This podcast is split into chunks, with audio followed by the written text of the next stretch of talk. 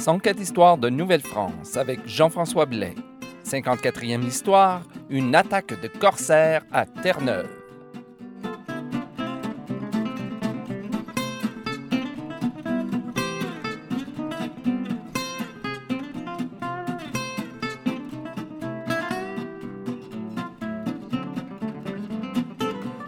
Bonjour à toutes et à tous et bienvenue à cette 54e histoire de Nouvelle-France. Ici Jean-François Blais, heureux de vous retrouver après une longue absence. Aimez-vous les histoires de pirates? Bon, oui, c'est sûr. Tout le monde aime les histoires de pirates, même si on le sait, l'image que nous renvoie des pirates, euh, le cinéma de Hollywood, c'est pas tout à fait la réalité, mais ça, on s'en parlera dans une autre histoire. Aujourd'hui, j'aimerais vous raconter l'histoire peu connue d'une bataille navale qui s'est déroulée en 1690 sur l'île de Terre-Neuve, avec en toile de fond des attaques de flibustiers anglais contre des postes français et des raids de corsaires français contre des postes, vous l'aurez deviné, anglais, bien entendu.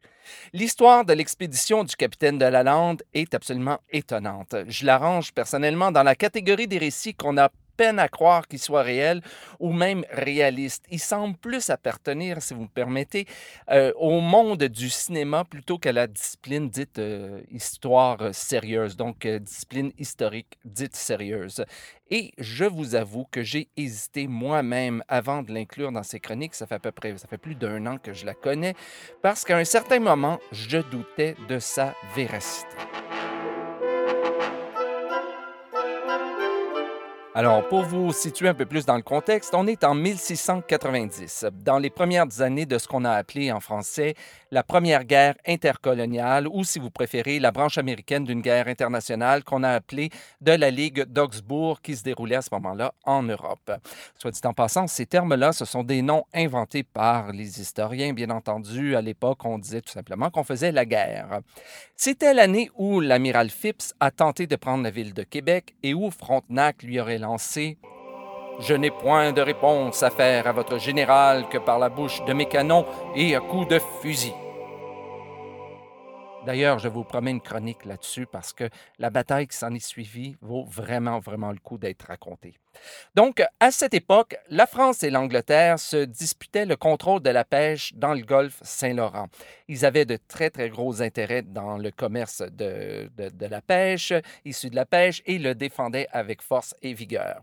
Et les deux puissances, les Anglais et les Français, avaient installé des bases et des forts sur l'île de Terre-Neuve. Les Anglais, en gros, occupaient le nord de l'île et les Français, en gros, aussi occupaient le sud.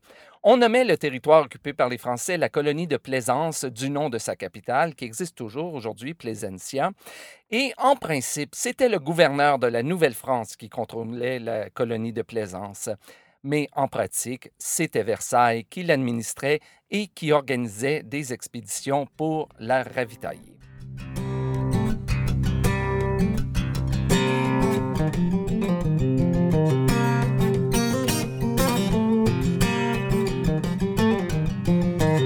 En 1690, c'est un certain capitaine de la Lande qui a été nommé pour organiser une expédition pour aller ravitailler la colonie de Plaisance.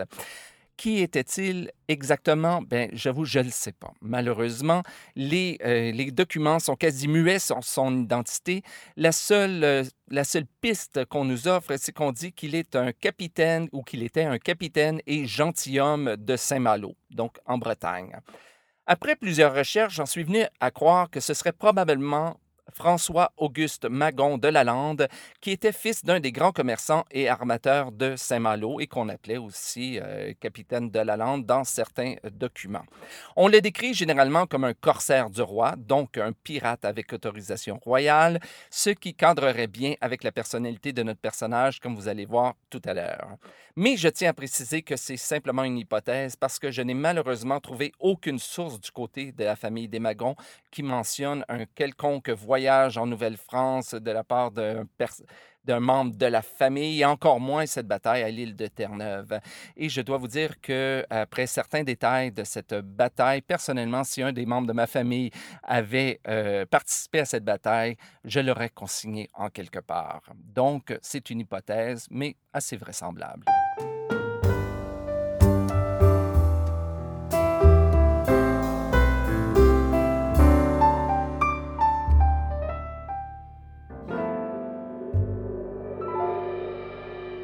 Donc, le 20 mai 1690, notre capitaine de la Lande quitte Saint-Malo en direction de Terre-Neuve avec quatre vaisseaux remplis de vivres afin de ravitailler les habitants de la colonie de Plaisance. Deux jours après avoir quitté le port de Saint-Malo, il croise trois navires hollandais contre lesquels il engage le combat. Parce qu'il faut dire que la Hollande et la France étaient ennemis dans cette guerre de, la Ligue d'Augsbourg.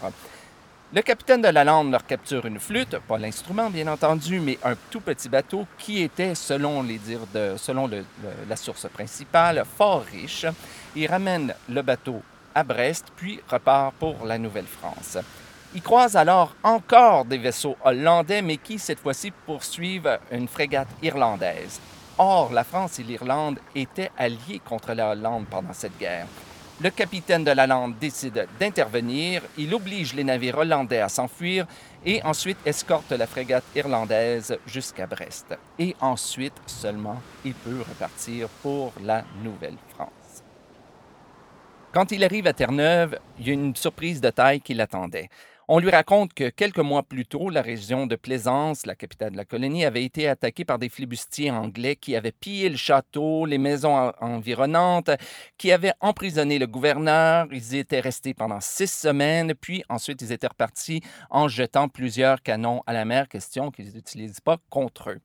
Au mois de mai, il y avait bel et bien une expédition qui avait été menée par des flibustiers français contre euh, la côte de Ferryland ou Forion en, français pour venger cet affront contre Plaisance. Mais notre capitaine de la Lande a sans doute jugé que c'était pas assez parce qu'aussitôt après avoir mené à bien sa mission première qui était de revitailler la colonie, il a organisé une expédition punitive contre les flibustiers qui avaient attaqué Plaisance.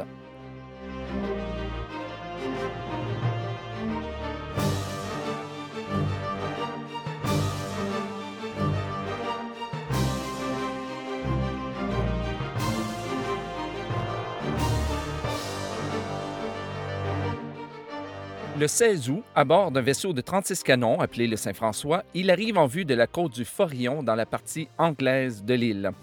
La place était extrêmement difficile à prendre. L'entrée du port était tout d'abord étroite, dans la baie, il y avait déjà un vaisseau anglais qui était là, un vaisseau de 24 canons, visiblement prêt pour le combat.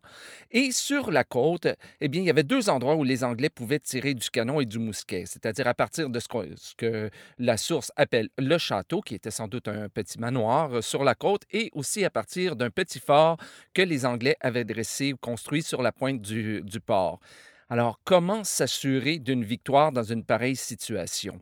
Bien, le capitaine de la Lande, visiblement, aimait le risque. Il a décidé de placer son vaisseau exactement à mi-chemin entre ce qu'il appelait le château de Forillon et le vaisseau de 24 canons. Je vous jure, ça, c'est peut-être une tactique qu'on voit seulement dans les films, mais pourtant, visiblement, ça s'est fait.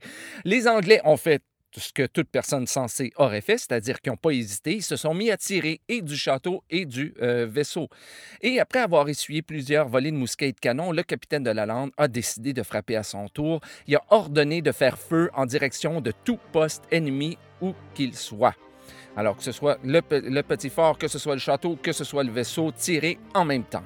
Et selon le récit, les Français se battaient avec une telle volonté de gagner, on comprend pourquoi, qu'ils chargeaient leurs canons même par l'extérieur, ce qui est quand même assez dangereux. Et quand il s'est rendu compte que plusieurs de ses hommes tombaient au combat, le capitaine de la Lande a décidé de prendre les choses en main. Il a pointé lui-même un canon en direction du vaisseau ennemi anglais et il a tué, selon le récit, d'un seul coup tous les officiers ennemis. Et après quatre heures de combat, le capitaine de la Lande s'est enfin rendu maître du vaisseau anglais, augmentant du même coup sa force de frappe. Il a ensuite braqué tous les canons des deux vaisseaux vers le château sur lequel il aurait, selon la source encore, tiré pas moins de 500 boulets, et ensuite il a envoyé tous ses hommes prendre le château d'assaut. Voyant qu'il était impossible de tenir très très longtemps, les Anglais, bien entendu, ont abandonné le château pour se réfugier dans les maisons environnantes, mais c'était peine perdue parce que aussitôt le château pillé, le capitaine de la Lande a envoyé ses hommes piller les habitations, obligeant du même fait les ennemis à prendre la fuite.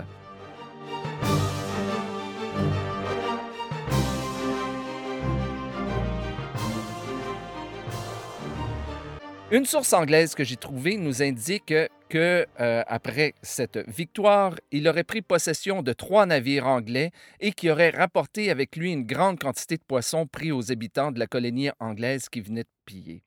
Dans la source française, ma source principale, on ne mentionne pas ces trois navires-là. Ce qu'on dit, c'est que le capitaine de la Lande aurait eu 23 hommes tués ou blessés et qu'au cours de ce voyage, il aurait pris ou brûlé 20 vaisseaux ennemis.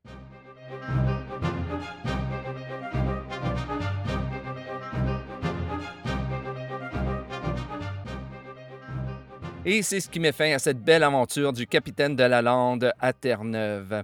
Malheureusement, je n'ai pu trouver aucune source, aucune autre source qui mentionnait soit les 20 vaisseaux ennemis euh, qu'il aurait, aurait pris ou brûlés, ou encore les trois vaisseaux euh, anglais qu'il aurait pris, selon la source anglaise. Alors, j'aurais beaucoup aimé trouver d'autres sources pour pouvoir continuer cette histoire. Mais malheureusement, vous savez, le travail d'historien, quelquefois, est très, très frustrant.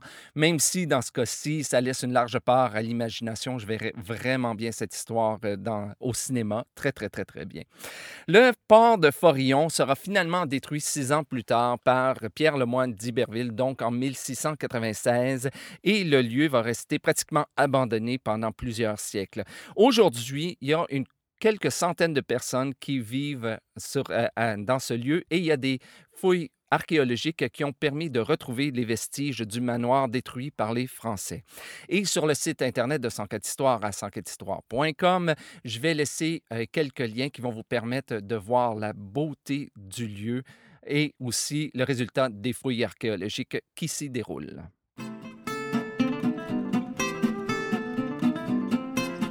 Et c'est ainsi que se termine cette nouvelle histoire de Nouvelle-France. Je vous invite à venir visiter le site internet à 104histoire.com ou encore à venir me retrouver sur la page Facebook de l'émission. Ici Jean-François Blais et à très bientôt pour une nouvelle histoire de Nouvelle-France.